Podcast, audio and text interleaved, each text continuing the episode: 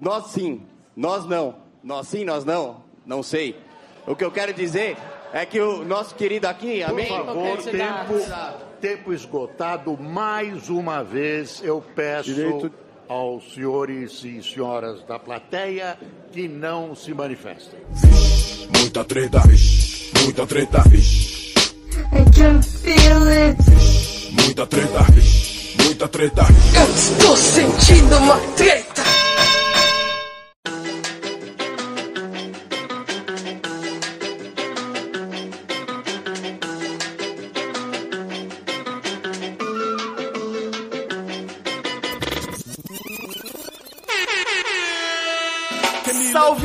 Salve, moçada! Salve, salve, rapaziada!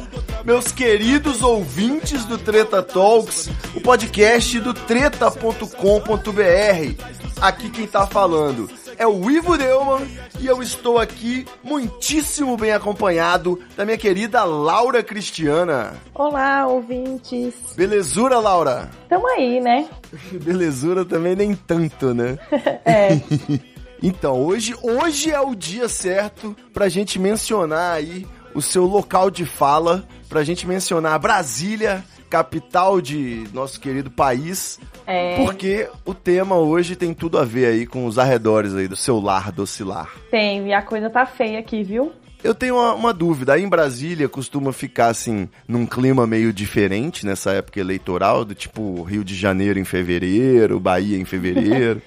Não, acho que é igual a todos os lugares, né?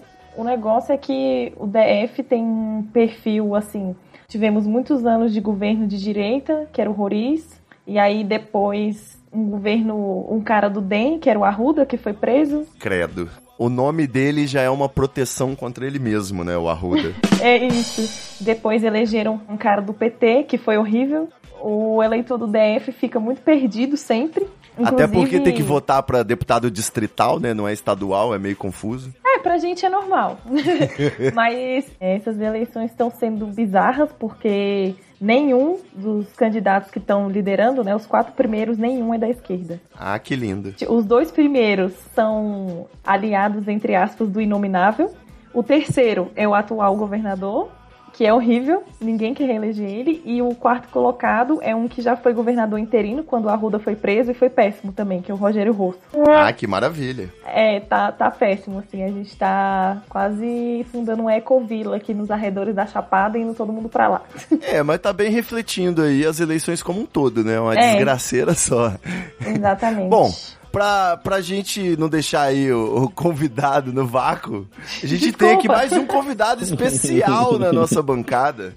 Ele já participou aqui do Treta Talks, lá atrás no Treta Talks número 21, Caos no Espírito Santo, quando a Polícia Militar aqui do Espírito Santo entrou em greve, eu precisei de um especialista em segurança pública pra poder trocar essa ideia aqui conosco. É Tipo aqueles jornais, sabe? Chamam o, o especialista pra fazer a entrevista, não deixa ele falar. Treta Talks tá aprendendo rápido. E podemos contar então com ele para ter essa conversa aqui, esse debate eleitoral. Doutor Clécio Lemos! salve, salve, Ivo. salve, Laura. Tudo bom com vocês? Beleza? É a primeira vez que eu posso chamar o convidado de doutor, e ele realmente é doutor, né? E não apenas doutor, mas. Doutor Clécio Lemos é doutor e mestre em direito e vai nos abrilhantar aqui com sua sabedoria para nossa conversa de bar ficar menos rasa, digamos assim. Pô, Você tá preparado sou- para essa responsabilidade, Clécio? Pá, não, é muita pra mim. Eu tava preparado mais por um bate-papo aí, de bobeira. Já abriu até a cervejinha. Pois Bota é. de volta na geladeira. Vamos... Vamos mais bater um papo mesmo, assim. Muita responsabilidade isso aí, cara. Não, é, os, os, os eleitores, ó, os ouvintes do Treta Talks, eles estão perguntando quando é que vai ter um episódio sobre política, né? Porque a gente fala de tudo aí, teve episódio LGBT, teve episódio sobre imigração, teve episódio aí recente sobre a cocaína, uma coisa, né, mais ousada aí da nossa linha editorial. E o pessoal quer saber do assunto do momento, só se fala nisso, né? É verdade. Inclusive, eu preciso registrar aqui que esse papo aí sobre o futuro do Brasil e eu tô deixando na trilha o som do Brasil Dub, que lançou aí um disco novo, parte 1, E é uma galera que surgiu aqui no bairro, tava abrindo o show do D2, fazendo grandes apresentações, e aí lançou disco novo e foi gravar turnê na Europa. Então é um som maneiro pra galera conhecer Brasil Dub, pra dar um clima aqui nessa conversa gostosa. levo tá então de me regular, aumenta esse som. Se eu tivesse educação, não falava palavrão, nem deixaria um ladrão tomar conta da nação. Não faria pouco caso pra falar meu português. Veria a diferença entre um palhaço e um burguês. Seria outra pessoa, poderia ser alguém, poderia ser um líder, mas me sinto um refém. Conquistar o mundo inteiro é questão de opção. Você diz que sabe tudo, mas não tem a solução. Antes de tudo, eu acho justo o ouvinte ter uma noção de quem somos nós aí na fila do- da urna, né? Então eu queria já que vocês deixassem esse aviso prévio aí. Antes de falar qualquer coisa, né, a gente precisa saber qual a nossa perspectiva, nosso ponto de vista. Então, para deixar aqui já o meu, eu tô aí, inclusive, no Twitter, acompanhando os debates eleitorais, arroba Ivo Neumann, pra quem quiser. E a minha posição política aí para essas eleições é bem clara. Como eu já disse aí, repeti outras vezes, se o Lula mandar, eu voto até no J Quest. Então, é basicamente isso. Nosso preso político aí é tipo, seria uma resposta à altura do golpe, botá-lo de volta no- no- na cadeira, no troninho. Eu acho legal o Ciro tá tendo essa popularidade. Acho legal quem vota na Marina, no Boulos, né? O Boulos é o novo Lula puro, sem corrupção, coitado. E, e até na Vera Lúcia, né? Apesar que eu tenho um avô que é rico, é industrial, eu não sei se eu queria vê-lo decapitado tão cedo assim, mas podemos também votar o 16 contra burguês. E é isso. Então queria que vocês falassem aí, estamos somente entre esquerdistas, não tem ninguém pra votar no Amoedo nessa bancada? Então, quem também já me ouviu falar por aqui, né, me segue lá no Twitter, já está ciente de que eu sou anarcolulista. Anarcolulista, perfeito. É. Caralho. Então o meu voto é igual ao triplex, né? Tá no nome do Lula, mas não sei se é dele. Quem ele disser que é, eu tô votando. Vota até no Andrade mesmo, né? É, é 13, é 13. Chega lá na hora, eu vou de olho fechado, não quero nem ver a foto. Rapaz, eu tô treinando todo dia, porque se eu ficar cega até o dia da eleição, eu não vou errar. Sensacional.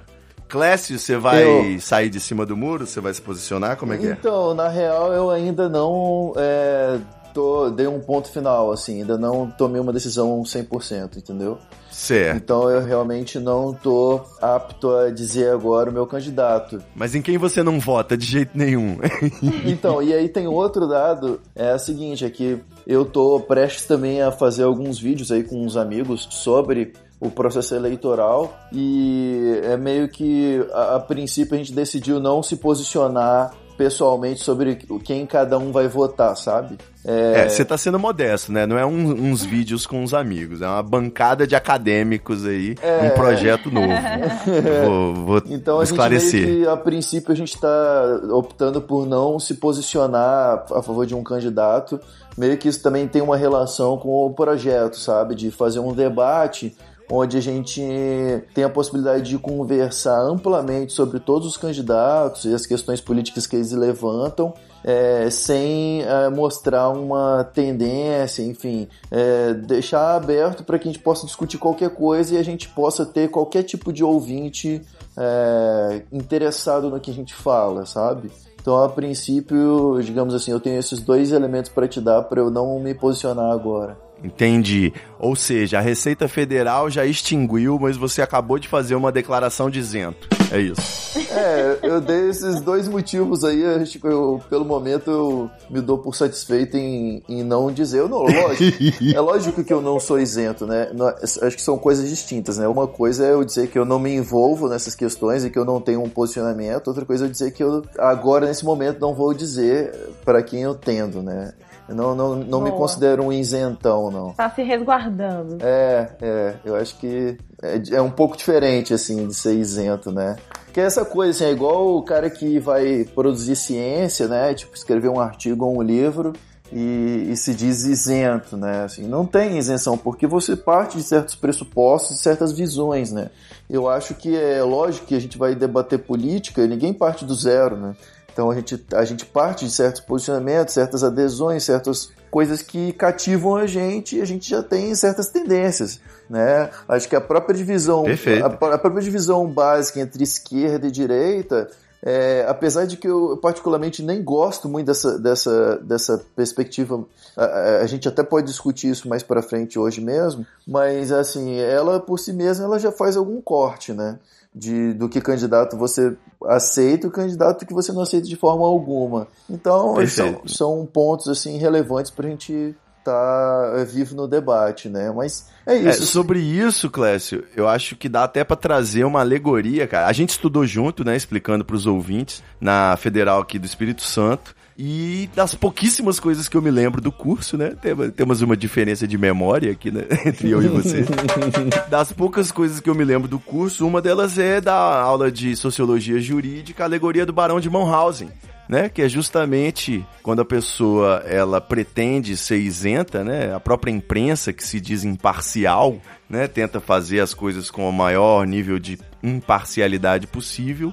É, elas nos remetem à história do Barão de Monhausen, que era um, um, senhor, um barão, né, como o próprio nome diz, que atravessando um pântano com seu cavalo, ao ver que teria que atravessar uma, um poço de areia movediça, ele, que era muito forte, suspendeu a si mesmo pelos cabelos e junto puxou o cavalo com as pernas e atravessou sem ser pego aí pela areia movediça, né? Então, assim como é impossível a gente pensar numa pessoa suspendendo com a própria força, né, para atravessar um pântano, é difícil imaginar alguém que seja isento na hora de emitir uma opinião política, simplesmente porque não dá. Não é isso? É, às vezes as pessoas não têm essa consciência também, sabe? Então isso acontece, assim, também é, a pessoa não, ela pode estar tá atuando tendenciosamente, mas ela não tem essa consciência, né? Eu acho que a gente não parte, certo. a gente entende essa diferença, sabe? É uma coisa a pessoa, digamos assim, saber que é tendenciosa, outra coisa é ela não saber também. Ela tem um, um certo impulso que di direciona ela em certo caminho, por exemplo, né, bem rasamente aqui, esquerda ou direita, e, mas ela não consegue ter a consciência do motivo pelo qual ela, ela encaminha por aí, ou seja, uma influência dos pais, etc, né? Essas coisas às vezes a gente também naturaliza muito, né?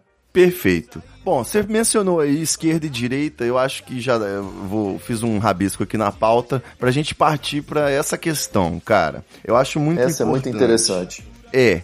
Muita gente fala que é extremamente raso, né? Assim, você debater os aspectos, as perspectivas políticas desse ponto de vista bipolar aí, a polarização. Mas ao mesmo tempo, é o que a gente consegue observar escancaradamente, resumidamente, né? A gente veio com uma série de manifestações de rua que eram claramente de direita, conseguiram obter um impeachment através de um Congresso que é majoritariamente de direita e um Senado também, a gente tem agora essa disputa eleitoral em que, além da própria polarização, eu acho que é possível observar uma fragmentação dos lados, né? É irônico as duas coisas acontecerem ao mesmo tempo, mas é o que a gente percebe. A gente tem aí o Jair Bolsonaro capitalizando, né, a nova ideologia da direita, que não tem mais como sustentar que vota no PSDB e é contra a corrupção ao mesmo tempo.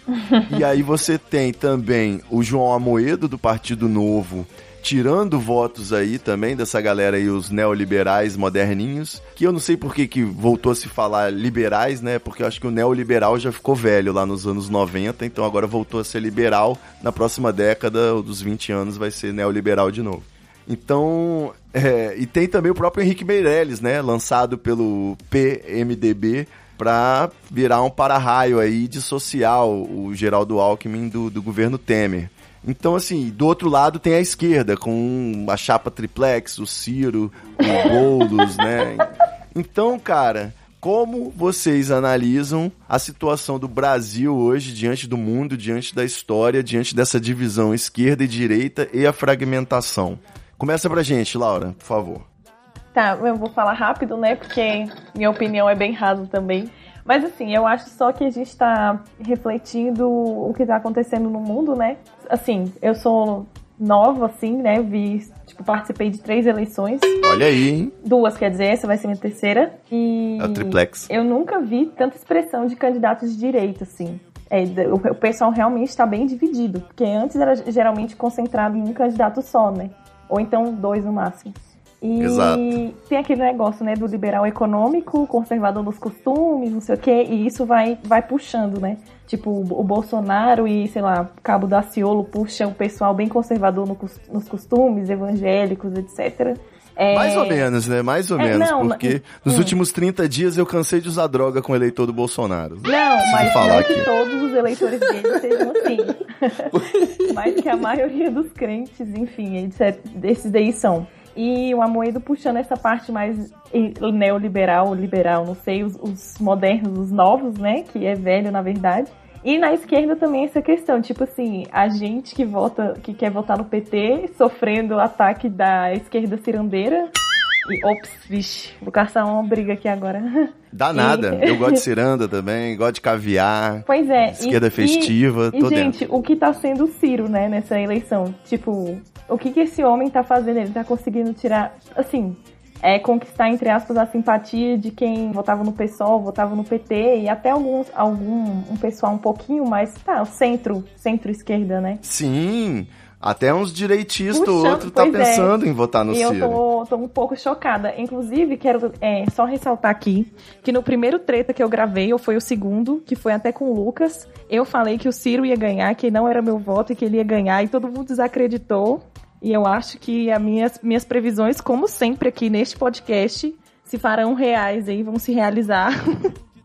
Porque eu tô sentindo uma movimentação sinistra, assim, nos eleitores dele. É, Enfim. eu acho bem difícil. É só, só meu comentário de percepções da minha bolha aí do Twitter e minha bolha Boa. real aqui também de casa e do trabalho. assim. É, eu vou, eu vou responder, Laura, antes do, do Clécio começar, só porque é o seguinte. É, sempre é esse o questionamento, né? Quando eu tuito qualquer coisa sobre o Ciro Gomes, não sei o quê, muita gente me questiona no Twitter sobre é, as pesquisas que dizem que o Haddad é o único que não venceria o Bolsonaro no segundo turno, etc. E eu acho isso uma besteira enorme, porque mais do que nunca as pesquisas têm um- um- uma irregularidade muito grande, que é o fato de como elas são feitas, né? O, o Fernando Haddad não foi anunciado hora nenhuma, o PT teve essa estratégia kamikaze maluca de manter o Lula É. candidato. É, a gente, na hora, eu não sei na hora se vai vir a foto do, do, do Haddad ou do Lula, vai vir se o Haddad vai poder, igual no Twitter, botar Lula no nome, né, na urna. Aham. Mas enfim, o que é- parece que essas pessoas estão ignorando completamente é que na hora da eleição não é igual responder pesquisa. O cara vai, com título de eleitor, vai entrar na cabine e vai votar 13 e confirmar, igual ele fez isso nas eleições passadas, sacou? Então até a Infomoney publicou uma matéria hoje que é o Haddad está virtualmente no segundo turno, não tem choro, sacou? Não tem Twitter fazendo meme de Ciro Gomes com esse pessoal achando que, que é assim que, que vai acontecer. Infelizmente, eu queria ver o Haddad e o Ciro do segundo turno, né? Tem, tem esperança ainda. É. Vamos Clécinho, digo, doutor mestre Clécio Lemos. Vamos lá.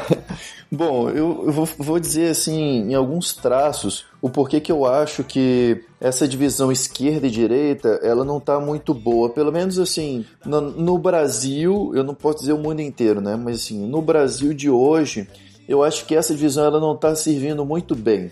É, primeira coisa é que, em geral, as pessoas não sabem o que é direita e esquerda. Né? Perfeito. As, as pessoas não sabem. Se você perguntar na rua, você é direita ou esquerda?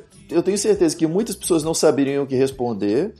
E as que respondem, se você fizer mais uma pergunta sobre ah, o que significa ser esquerda e ou o que significa ser direita, é provável que você encontre dentre as respostas do cara que fala que é direita e de esquerda respostas idênticas. Perfeito. Compreende o que eu estou querendo dizer? Sim. E eu vejo isso a todo tempo. Por exemplo, eu tenho pessoas na minha família que são de esquerda e que são de direita. Ou que se intitulam, né? De esquerda e direita.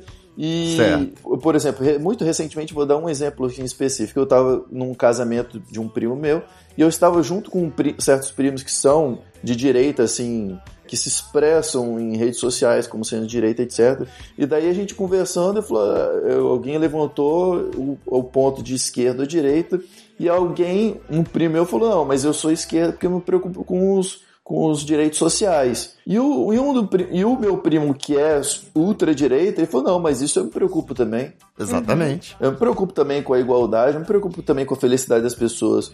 A minha diferença é, é como que a gente vai chegar lá. Né? Então, é o paradoxo do liberalismo, né? Que são, é isso que você falou aí do, do cara que é liberal, mas é conservador, pô. O liberalismo, é. se for, se for para legalizar a maconha, o aborto, a união gay, homossexual, tô dentraço, né? Vamos aí, liberalismo. Pois é, Vamos então não. eu percebo isso, assim, que tem vários, é, é, digamos assim, essas palavras, elas não têm uma rigidez como a gente acha que elas têm, entendeu? De, de forma que, que, né, que a gente tenta fazer essa divisão entre pessoas que são de direita e esquerda, mas em, na cabeça de cada um elas não têm essa clareza. Então, por exemplo, que pode ser que uma pessoa que se diga de direita, no meu conceito de direita e esquerda, ela é esquerda. Então, tá muito, tá muito inexato isso, entendeu? Uhum. E aí, o, o, grande problema disso tudo é que quando a gente começa a dividir tudo entre esquerda e pessoas de direita e de esquerda, como elas mesmas não sabem muito bem esse conceito, ou seja, que na verdade não tem um conceito é, fixo sobre essas palavras. Aí até o nazismo vira de esquerda, né? Aí o nazismo vira de esquerda, PSDB, PSDB é comunista, vira de esquerda. Né? Que a gente ouviu já isso aí na, nessa PT também, porque PT não é esquerda, né? Vamos combinar. PT não é esquerda, então a gente ouve, é, a gente tá ouvindo essas coisas todas. Então, agora, um ponto fundamental é o seguinte, apesar dessa miscelânea, essa incógnita semântica da, da, dessas palavras, esse discurso ele tem sido utilizado para separar as pessoas. Esse discurso tem sido utilizado para rivalizar pessoas, para rivalizar grupos né? Então, essa que é a coisa mais interessante, porque, é, digamos assim, se, se, se utilizar certos conceitos, eles valem no, no quanto esse, cada conceito é capaz de passar de uma mensagem, ou seja, um conceito ele só, ele só é útil enquanto ele passa um sentido né? Então, o que está acontecendo, eu acho, com a, as palavras de esquerda e direita hoje nos nossos debates políticos é que eles não estão se servindo para um, um, efeito semântico adequado e o pior, eles estão servindo muito para um desserviço enorme nos debates. Perfeito. Porque é só alguém levantar a mão que é direita e todo mundo que é de esquerda, que se reconhece como de esquerda, já aponta ah, uma, né, uma, uma mira na, na cabeça daquela pessoa e vice-versa. Então, eu acho que esse é um processo que tem acontecido em ambos os lados. Uhum. Isso é uhum. muito interessante de verificar, sabe? Porque Sim. a gente tem essa tendência de se identificar muito com um lado, né? Tá, eu sou o direito, então eu me represento nesse grupo, com essas pessoas. E, e de esquerda. Mas o que a gente percebe é que essa rivalização, né, essa, essa, essa, esse processo de demonização do grupo oposto, ele está acontecendo dos dois lados, sabe? Isso me parece muito relevante Mas destacar. Você não acha que é relevante também ponderar que quando a gente faz uma comparação de dois lados, ah, nem esquerda nem direita, vou para avante Brasil. Para frente. É, a gente também não está desconsiderando o fato de que não são dois lados homogêneos, né? São dois grupos diferentes que têm essa. Então é isso que eu estou mostrando. Assim, essa divisão ela não é, não é, não está funcionando assim. Não há uma divisão clara, efetiva digamos, de sentido do que é direita e esquerda. Como, por exemplo, se eu chegasse agora certo. e definisse aqui, eu vou botar no papel o que é ser de direita. É, é, eu dou aqui cinco características. E ponho cinco características entre as opostas para que você seja de esquerda. A partir daqui, certo. eu poderia perguntar para todas as pessoas do Brasil: e aí, leia aqui esses cinco, leia aqui esses cinco, me diga com qual você se encaixa. Aí nós teríamos entre todas as pessoas que estão se declarando direita e esquerda uma, uma um consenso semântico, que é: ó, agora nós estamos sabendo efetivamente é, quem está falando que é de esquerda é por causa do que, que a gente está falando, do que né? a gente está falando, é exatamente isso, entendeu? É, tem aquele gráfico, né, com, com quatro dimensões, tá ligado? Já é melhorzinho de tentar entender aí. Pois é, então esse é um problema, assim, a gente tem encontrado esse, esse né, digamos, o debate ele tá sem, sem muito sentido dizer. E aí é, o que, o que eu quero dar o passo à frente no que eu tô, tô querendo trazer, que é não só o debate direita e esquerda tá sem sentido, como ele tem gerado um prejuízo enorme em termos de debate. Porque é só você falar que, né, digamos, você se reconhece como esquerda e alguém falar que é de direita, ali está eliminada a possibilidade de diálogo. Entende uhum. a questão? Então isso tem acontecido muito, não é agora, isso já tem acontecido nas eleições anteriores, sabe? É, eu, eu, poxa, quantos e quantos amigos, eu diria que quase todos praticamente, meus que já me falaram, pô, não dá pra conversar de política no WhatsApp do, do grupo da família. Porque. Chance. Nem, entendeu? Não dá, porque você falou que, tipo, você falou que é do lado oposto. Né, é, automaticamente vem ali em cima de você é burro, idiota, é, né, enfim, todos esses adjetivos. né? Na verdade, esquerda e direita viram um adjetivão, sabe? É um adjetivão para você, digamos assim, é quase assim, se você é esquerda e o outro é direita, direita vira um palavrão, entendeu? E vice-versa. Então ele tem prejudicado, eu acho que esses rótulos têm prejudicado muito o debate, sabe? É verdade. Eu quero dar um exemplo aqui bem sentimental sobre o que o Clécio tá falando. Abre o coração. Porque, é, não tem o Roberto Requião. Sim, grande apreciador de mamonas, né? Então, às vezes ele faz uns tweets assim que eu concordo com o que ele tá falando. Mas só porque ele é do partido do usurpador, eu não dou RT. Sim, com certeza. Eu dei um follow, inclusive, né? Porque não dá. Eu acho que se eu fosse da ala boa, né? Porque dizem que o MDB tem a ala boa, a ala podre. Mas eu acho que a ala boa tinha que ter destruído o partido há muito tempo, né? Por... Seria o maior favor que eles fariam aí pra provar que era a ala boa. Verdade. Mas enfim. Nós que sonhamos com harmonia, vivendo sonhando por dias melhores.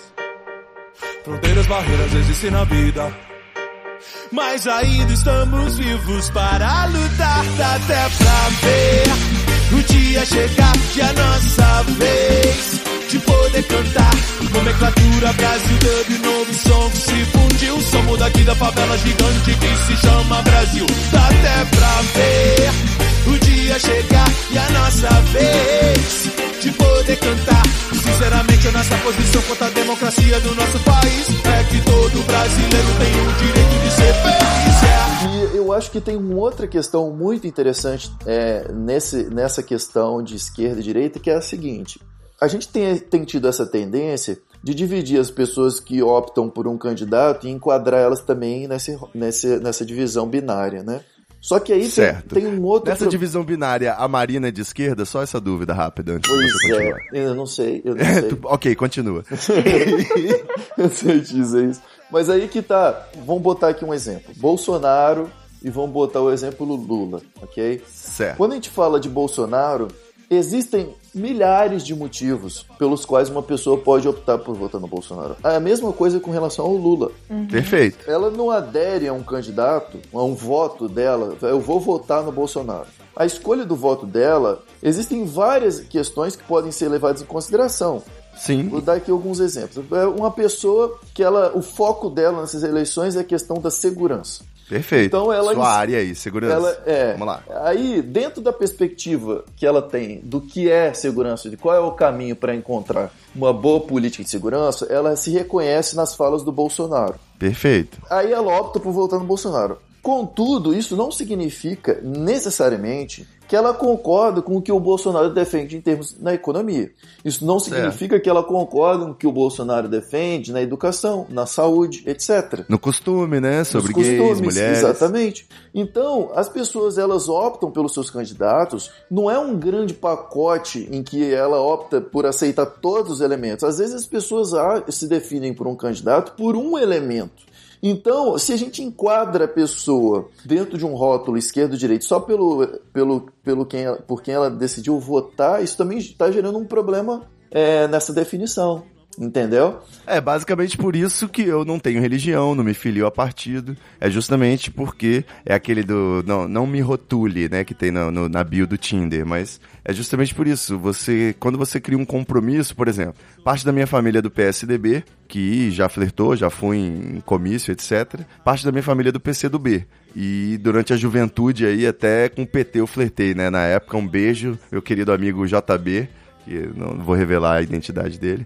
E enfim, o que eu quero dizer é, eu não gostaria de me prender a um partido, porque senão eu simplesmente fico agarrado na- no pacote, como o Clécio mencionou aí. Então, por exemplo, o PC do B é a- a- onde surgiu Aldo Rabelo, por exemplo, o cara que queria proibir o uso de estrangeirismos no idioma, entendeu? Pra gente chamar o mouse de rato, igual Portugal faz.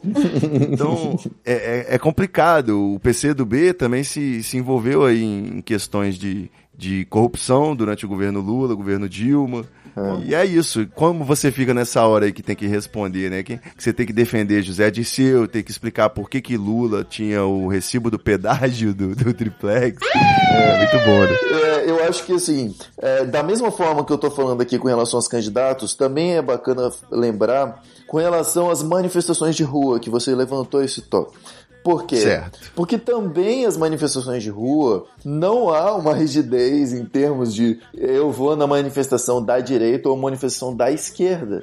Porque tu pode ir numa manifestação e você tá indo nela. Existem vários motivos pelo qual uma pessoa vai numa manifestação. É, até a parada gay, marcha da maconha, Exatamente. por exemplo, não são partidárias. Pra né? tudo, pra tudo. Eu, posso ir na, na marcha da maconha e não fumar maconha. Exato. E aí eu vou dar um exemplo bem concreto também, que eu acho que é legal lembrar, que a primeira grande manifestação que houve em 2013, a- da qual eu participei é, do primeiro ao último minuto, é, foi um momento muito marcante para quem estava na cidade de Vitória, em que a gente saiu da UFS e, e fomos até na frente da casa do governador em Vila Velha, tudo mais. Essa marcha é, é provável que tenha sido a maior marcha da história do Espírito Santo, né? De- segundo os registros oficiais, deu mais de 100 mil pessoas nas ruas. Sim. Todavia, você não tem um consenso sobre o porquê daquelas pessoas estavam ali. Aliás, é, é bem claro, isso acontecia assim intensamente. No Brasil todo isso aconteceu, No Brasil né, em inteiro, 2013. né? Porque era uma aflição enorme dos veículos de, de- de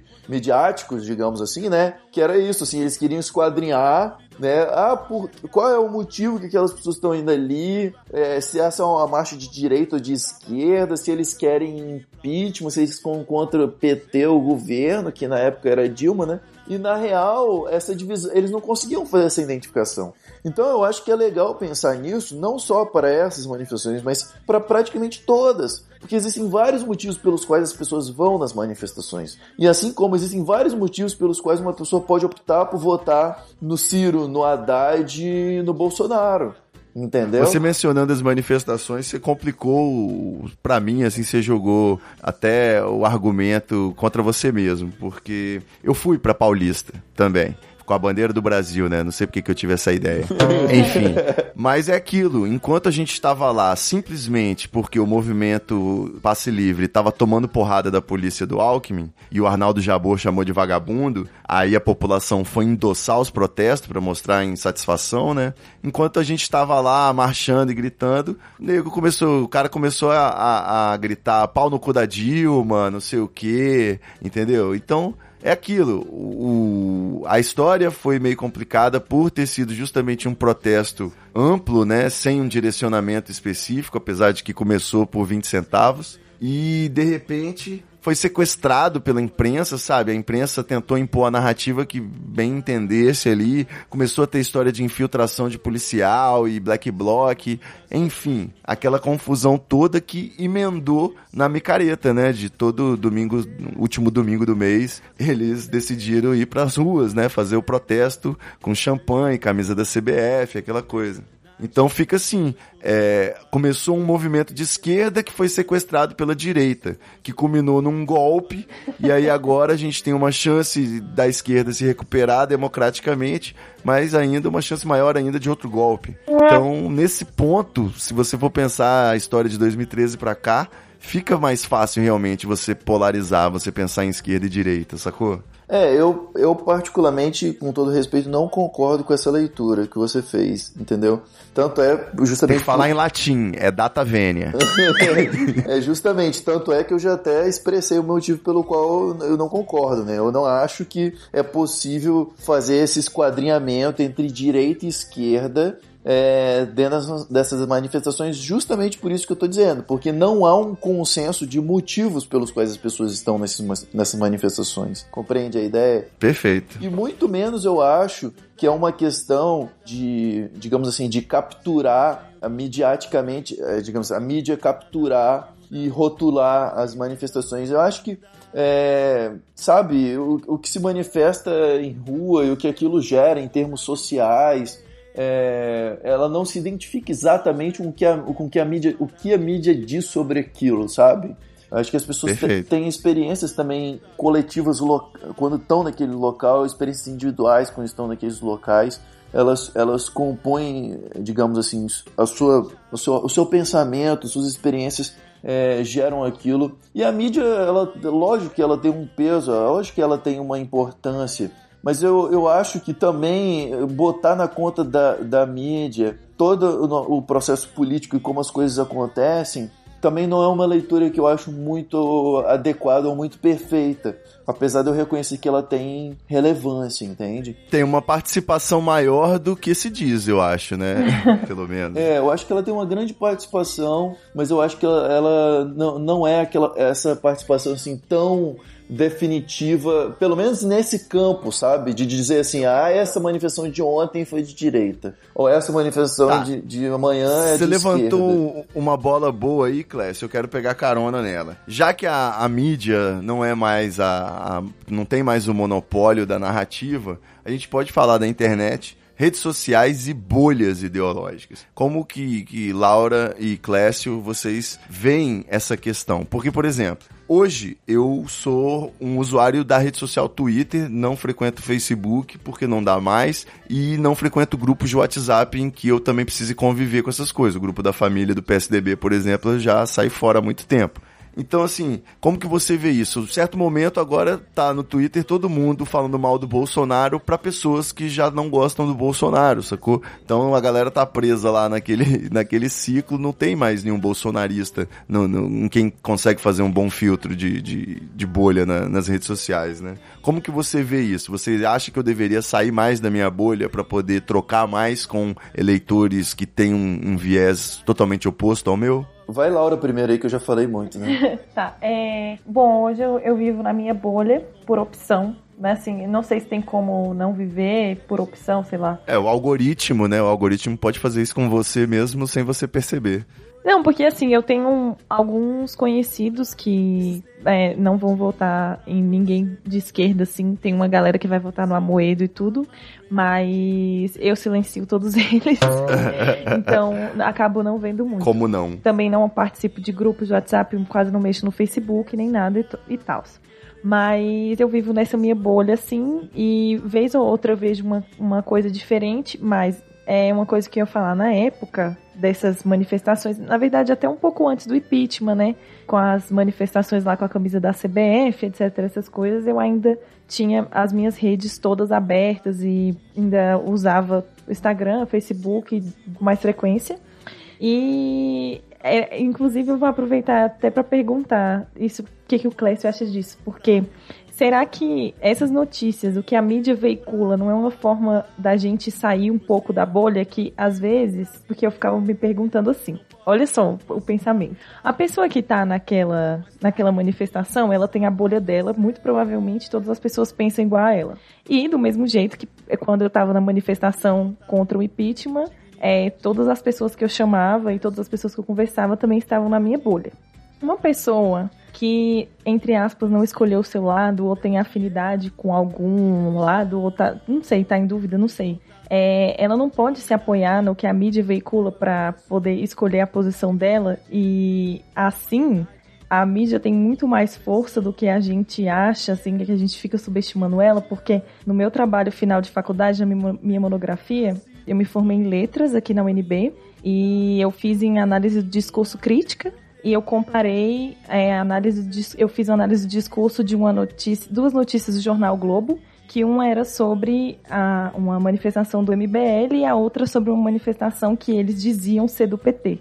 Né? Olha aí. Mas que na verdade era assim, a manchete era CUT, PT e aliados de um, e na manchete da, da manifestação do MBL era O Brasil vai às ruas, né? Certo. Enfim, e aí eu fico vendo que uma pessoa que tá, entre aspas, isenta ou não tem uma bolha assim definida, porque, véi, a gente tem que lembrar também que a gente é bem privilegiado, né? A gente teve- fez, fizemos o nível superior na Universidade Federal, a gente tem outro nível, outro nível de conhecimento, acesso à internet, estamos mexendo aí nas redes todos os dias e não é todo mundo que tem isso. Esse é o ponto.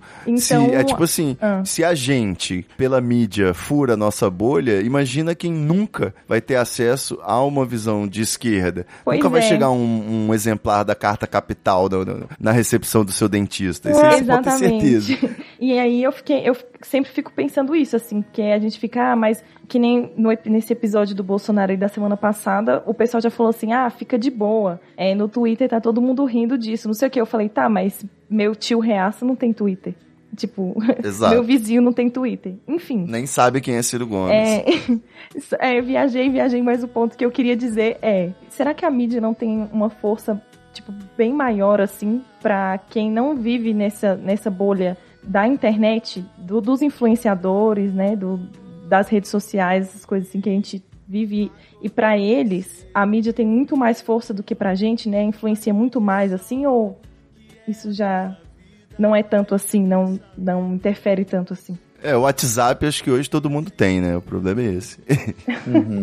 Bom, é, primeira coisa, eu acho que, é, digamos, você começou a fazer uma pergunta assim, você acha que de, de alguma maneira a gente menospreza o poder da mídia? Uhum. Eu acho que a gente também tem que estar acordado para o fato da gente também, para que a gente também não menospreze o poder que as pessoas têm de conhecerem o, o mundo, interpretarem o mundo e fazerem as suas opções. Uhum. As pessoas elas, elas interagem com o mundo de uma forma muito plural, sabe? Uhum. A gente, as pessoas não, não compõem as suas, as suas é, definições, não compõem a sua forma de ver o mundo é, definitivamente por conta da mídia. Não é, eu não considero que esse seja o ponto majoritário. As pessoas elas interagem intensamente em família, elas interagem intensamente com pessoas do trabalho, com marido, mulher, filhos, etc. Então, digamos, supervalorizar o poder da mídia tem um problema também nisso, que é como se você estivesse definindo que a mídia é o ponto de- é, majoritário, é o ponto maior para que as pessoas se conduzam em termos de posicionamento é, em suas vidas. É, isso não significa menosprezar o, o poder da mídia. Isso significa saber que as interações sociais são muito mais complexas do que é, o que a pessoa leu no jornal que, ou o jornal nacional que ela assistiu na televisão, sabe? Então eu acho que tem todos esses elementos, assim. Eu acho que tem uma tendência, essa, essa tendência é, uma, é preocupante, é, das pessoas acharem que é, eu, eu não tô, não tô, é, isso não é uma indireta para você, tá, Laura? Deixa bem claro assim, de achar Não, que, bem. que as pessoas que, digamos assim, que não têm estudo, etc, que elas são zumbis da, da mídia, entendeu? Uhum. Eu não considero que as coisas se- sejam assim dessa forma. Eu acho que a gente não pode menosprezar também essa capacidade que os indivíduos têm de interpretarem o mundo. Uhum. Mas não apenas esse aspecto, mas sim, sobretudo o aspecto de saber que as pessoas elas, elas se informam na vida por muitos meios que não a mídia, sabe? E também Cada vez eu- mais, né, eu- inclusive. E aí eu constituo isso dentro de, um, de, dentro de uma multiplicidade. Então veja que eu não estou excluindo a importância da mídia. Eu estou botando ela dentro de um dos vetores através dos quais as pessoas decidem eh, as suas percepções. Às vezes uma pessoa, ela se, ela, uma adolescente, ela, ela se convenceu muito mais por um professor que ela tem uma ligação especial. E Às das bolhas ideológicas, ô, ô Clécio? Sim. O que, que você me diz? Da internet, esse novo fenômeno. Pois Quero é, saber. Eu vou dizer, eu vou começar falando desse ponto, fazendo até uma espécie de um dado autobiográfico aí. Que eu particularmente, eu particularmente, eu me reconheço, sobretudo nos últimos dois anos, como sendo uma pessoa que me modifiquei propositalmente bastante nesse aspecto Como assim? Explique. eu, me, eu vinha efetivamente já de, de muitos anos dentro dessa perspectiva, digamos assim, fechado na minha bolha. E eu comecei a perceber, até por conta de conflitos que eu fui tendo é, com amigos, com familiares, essa coisa do papo do WhatsApp aí, né, da- do, grupo de família, né? Eu acho que é, eu entrei num processo Você tomou um Lexotan É. e ficou no grupo. em que eu, em que eu achei importante. é, eu não estou querendo dizer que todos devam fazer isso, mas eu pessoalmente achei importante, considero ainda hoje importante, para mim, é, que eu, tenha, eu faça essa abertura, em que eu consiga dialogar respeitosamente e ouvindo efetivamente as pessoas que pensam de forma é, bem diferente da minha, para que justamente eu consiga entender como que essa pessoa chegou ao ponto de pensar dessa forma. Quando eu elimino o debate, né, o, mais uma vez esse rótulo direita esquerda, ah, a pessoa é de direita, ah, eu elimino o debate com ela, né, eu, eu gero um grande problema, não só para mim, em termos de, de, de, eu, de eu ter a possibilidade de, de entender outras perspectivas, né? Então, de alguma maneira, essa é uma posição relativamente arrogante, né? Eu estou fechado no meu posicionamento, eu não quero ouvir nada que seja diferente disso, eu não quero ouvir ninguém que, que, que considere, digamos, inadequado o meu posicionamento. Então, eu acho que eu não quero ser um arrogante e, ao mesmo tempo, eu quero ser aquela pessoa em que, entende, que entende os motivos pelos quais as pessoas que pensam muito diferente de mim se encaminharam nesse sentido. Porque eu vejo intensamente, eu acho que todas as famílias são é, ótimos exemplos disso, de que a gente sabe que aquele primo que, né, digamos, opta por um candidato oposto ao nosso, a gente sabe que ele, aquele primo, ele não é um idiota 100%. Ele Até é um relógio parado tá certo duas vezes ao dia, né? Afinal de Então, contas, assim, ele- meu resultado na calculadora política deu 9% Bolsonaro. Pô, ele não, ele não é. Eu acho que é exagero chamar, enquadrar o cara como sendo um idiota, sabe? Porque eu sei que ele não é um idiota. Eu sei que eu convivo intensamente com pessoas que pensam muito diferente de mim em termos políticos. E são pessoas que eu gosto, são pessoas que eu me identifico em vários aspectos, pessoas que eu tenho carinho, elas têm carinho por mim. Sim, com gente tem boas certeza. relações em vários âmbitos. Então, por que que eu vou me fechar, né, em, em torno de certos rótulos políticos e dizer com esse cara eu não dialogo mais? Então, eu, eu não acho que pra mim é, me faça bem, entendeu? Por mais que eu reconheça que por muitos anos eu me mantive dentro dessa premissa, sabe? Certo. Eu acho que o que a gente está precisando eu- eu me vejo nessas perspectivas assim, eu não quero dizer assim, sabe, ah, todo mundo tem que pensar como eu, mas eu acho que eu vejo assim em termos coletivos que essa dificuldade de uma abertura para o lado oposto, uma abertura para o pensamento que critica o que você pensa, isso tem gerado essa polarização. Acho que na verdade é um ciclo vicioso, sabe? Então a gente, essa, digamos, esse tipo de pensamento coletivo influencia a gente, a gente influencia ele, né? Então vira A um, polarização, ela acaba interessando mais a quem é justamente radical, né? De um lado ou do outro, vamos dizer assim. Ela radicaliza as coisas e ela piora a situação, né? De uma conciliação, de um debate. É, isso, é, isso aí que é um. Que realmente é uma coisa assim que eu acho que a gente poderia melhorar, sabe? Eu sei que temos muitas coisas por fazer e a responsabilidade de fazer acontecer. A atitude é que faz a diferença. Seja onde for e qual for a sua crença. Na atividade o esforço nunca falha. Quem faz a correria certa não se atrapalhe. Mesmo que sinta no seu corpo o fio da navalha. Saindo do conflito e ganhando a batalha. Espero que esse som traga alegria de viver. Essa força que nos rege faz o sonho renascer. Sei, eu já sei quando o sol raiar. Um novo dia nasce pra recomeçar.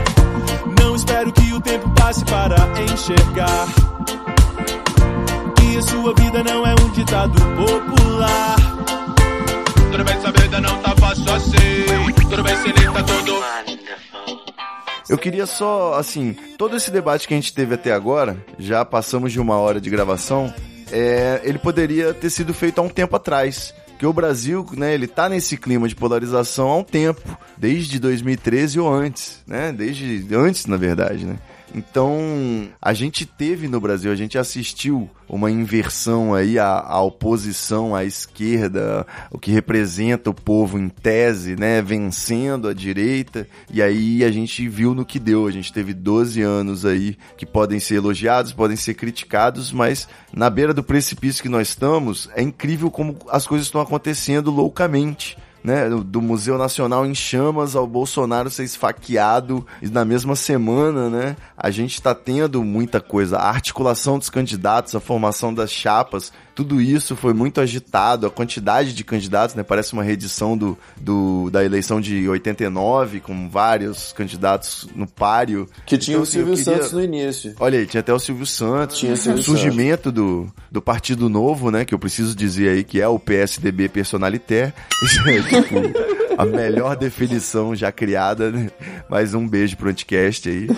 E, então eu queria, queria ver com vocês como que vocês estão vendo, dito tudo isso, como que vocês estão vendo que vai ser o comportamento do brasileirinho e se quem quiser chutar aí uma previsão, acho legal fechar com previsões. Apostas, né? Vamos casar 10 aqui, apostar uma grade. e como que vocês acham que vai ser depois? Porque me preocupa tudo hoje em dia, né? Me preocupa já se com toda essa estratégia do PT ou sem ela, se o 13 ganha, será que vai ter cerimônia de transferência de faixa? será que o general Mourão vai fechar lá com o Temer, blindar a Praça dos Três Poderes? Aí, Laura, fica de olho aí pra gente.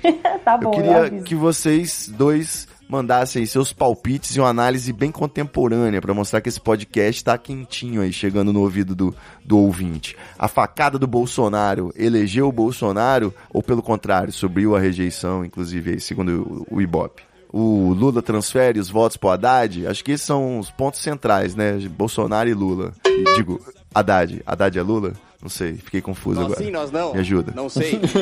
Eu acho que a facada não elegeu. Eu vou, vou responder, ser bem objetivo, porque eu também não tenho a mínima ideia do que vai acontecer, do que tá acontecendo. Eu ainda não consegui assimilar tantos acontecimentos. Mas eu acho que o Bolsonaro não, não ganhou voto por conta dessa facada. Tipo, quem ia votar nele vai continuar votando. Quem não, quem não ia votar não vai votar. E quem tava indeciso e diz que mudou de voto depois da facada é porque já ia votar nele e tava com vergonha de falar. Ah, boa, boa análise. Então, a questão da transferência do- dos votos do Lula, eu não sei, mas eu acho, assim, que nem eu vi um tweet seu mais cedo de você, alguém perguntou assim, ah, mas o fator antipetismo não sabota as eleições, ou, tipo assim, não interfere? E você falou assim, mas o fator petismo é maior, né? Exato. Então, até eu que me abstive aí dos votos e tal nas últimas eleições, tô no 13 na cabeça, né?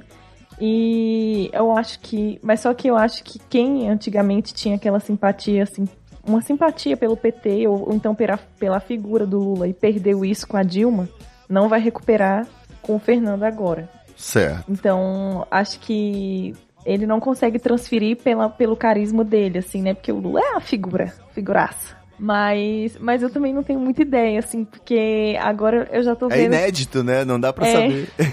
eu, que eu não sei de nada, assim. Eu, eu só, só fico olhando esperando acontecer. A minha aposta desde o início sempre foi no Ciro, não é meu candidato. Assim, não sou muito afim dele, não tenho muita afinidade com ele. O Ciro ganha no primeiro turno, né? No Twitter. Não, é, menos. não, acho que ele vai pro segundo, sim. Não sei com quem. Provavelmente com, né, que, aquele que você sabe quem.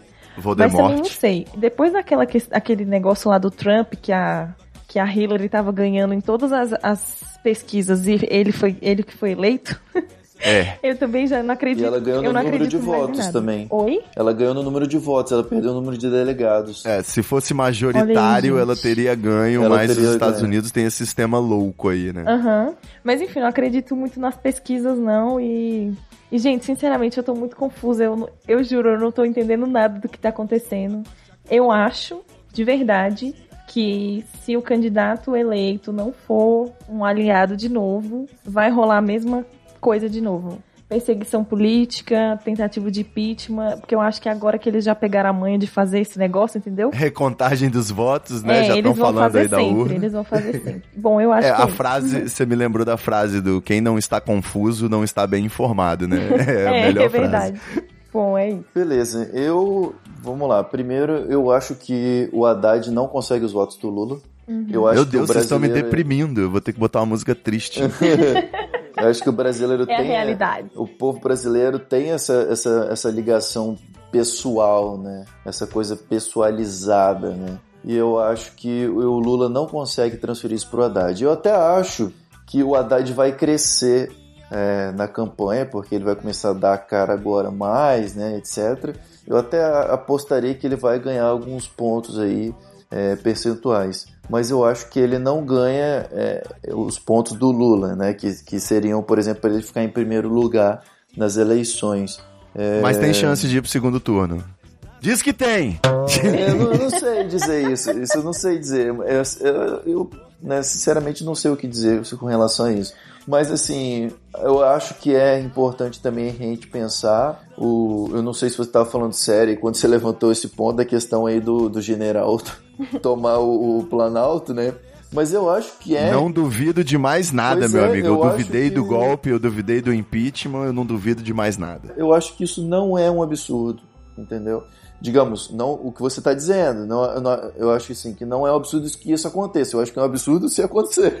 no campo da probabilidade, né? No campo moral é um absurdo. É, exatamente. Eu acho que é um absurdo a gente sofrer um golpe militar, mas eu não acho que a gente esteja distante dessa possibilidade. Eu acho que isso, digamos assim, é algo que realmente pode acontecer, infelizmente, sabe? Eu fiz até o sinal da cruz aqui. É, eu acho que a gente não tá. E muito... sobre a facada? A facada era um gatilho para isso acontecer? Você acha? Não, não, eu não acho que a facada também vai render muito mais votos pro Bolsonaro. Também tô com a Laura aí nesse aspecto. Eu a sorte que quem... é que o cara claramente era um súdito do Cabo da Ciolo, né? Então ficou mais fácil de, de, de, não jogar a culpa pra cima do PT. Pois é, então ficou essa coisa, assim. Eu, eu, eu tô com a Laura aí nesse aspecto. Eu acho que realmente quem já ia votar no Bolsonaro continua, né? E quem não ia não vai mudar por causa da facada, sabe? É, eu acho que é, eu acho que estão supervalorizando também essa coisa da facada. É, superestimado. É. é, foi um susto, né, para todo mundo, eu diria. Sim. E como sempre, aquelas coisas muito estranhas, né, as teorias de conspiração maluca querendo pegar, flagrar coisas que, tipo, o pessoal bancando CSI de Twitter, é, uhum. para mim é, é maravilhoso como conteúdo, né, memes apenas. Bom, é isso então, meus queridos. Eu acho que a gente teve aqui um papo sobre essas eleições. Ah, eu acho que o título desse episódio podia ser um, um grande ponto de interrogação, né? Porque não sabemos. Eu queria deixar um, um destaque aí para o fenômeno recente das mulheres contra Bolsonaro. Minha mãe acabou de ser convidada aqui, estava me contando que tem que responder um questionário, né?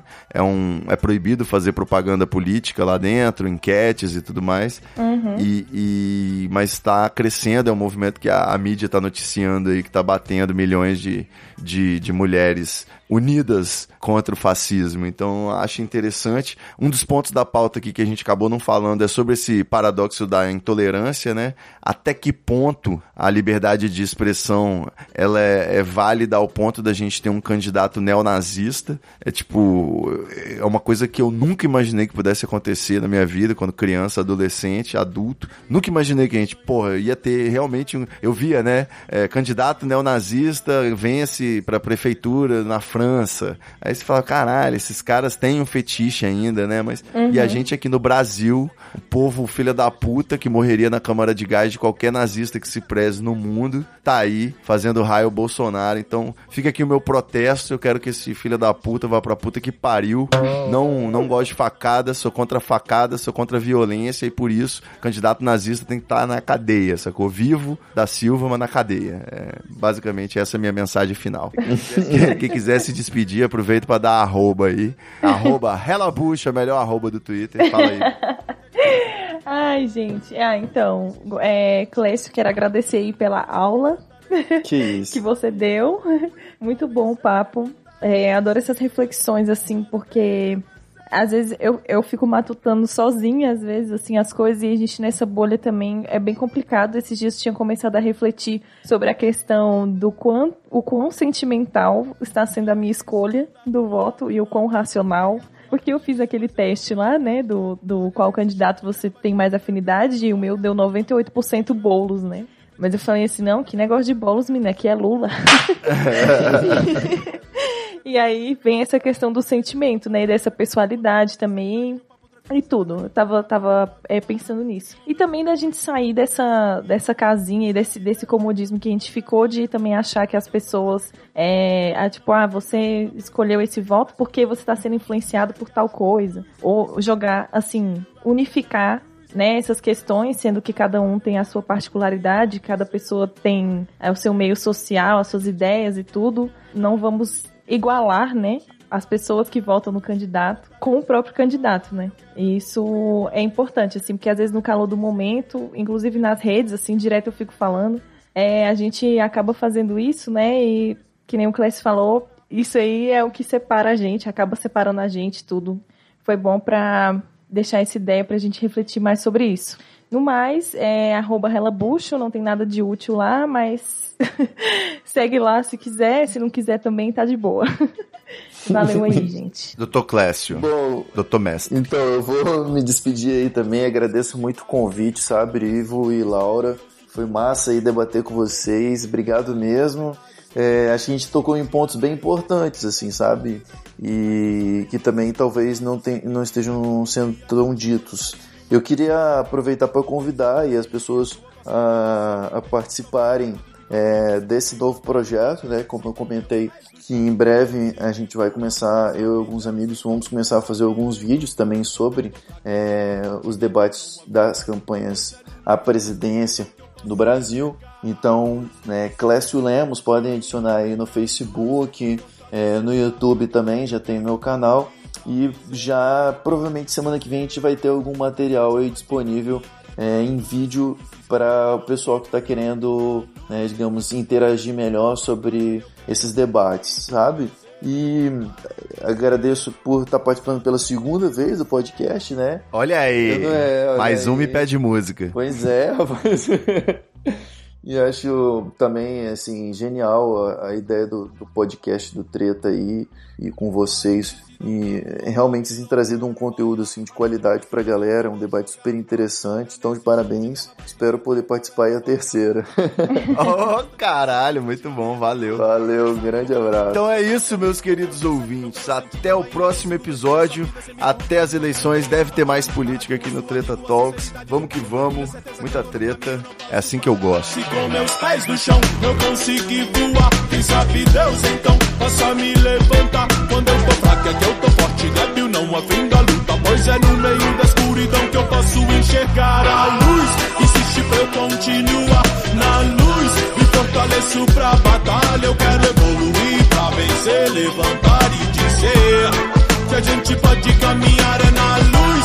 Insiste pra eu continuar na luz, me fortaleço pra batalha. Eu quero evoluir pra vencer, levantar e dizer que a gente pode caminhar na luz. Insiste pra eu continuar na luz, me fortaleço pra batalha. Eu quero evoluir pra vencer, levantar e dizer que a gente pode caminhar é na luz.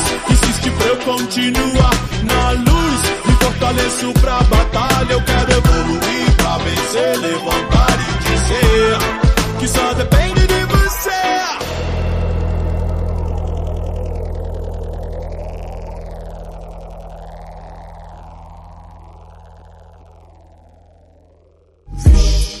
treta, vixe, muita treta, vixe, I can feel it.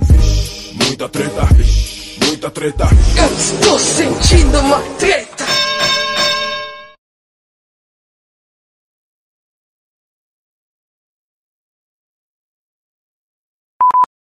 Eu só tô chateado que eu não bati no- mais no pessoal. Eu gosto de falar mal do pessoal. Ah, é? É, é porque é o seguinte. Não pode. A, a minha mãe, minha mãe é do PC do B, né? E o, o pessoal é a esquerda pura. É a esquerda que não apoiava o governo Lula nem o governo Dilma em algumas coisas. Isso é verdade. Então, Chamava o pessoal Então- de governista. é, então eu desconfio até que ela vota 50, vota no pessoal só pra ver o pessoal ser governo pra poder ele se fuder e aprender.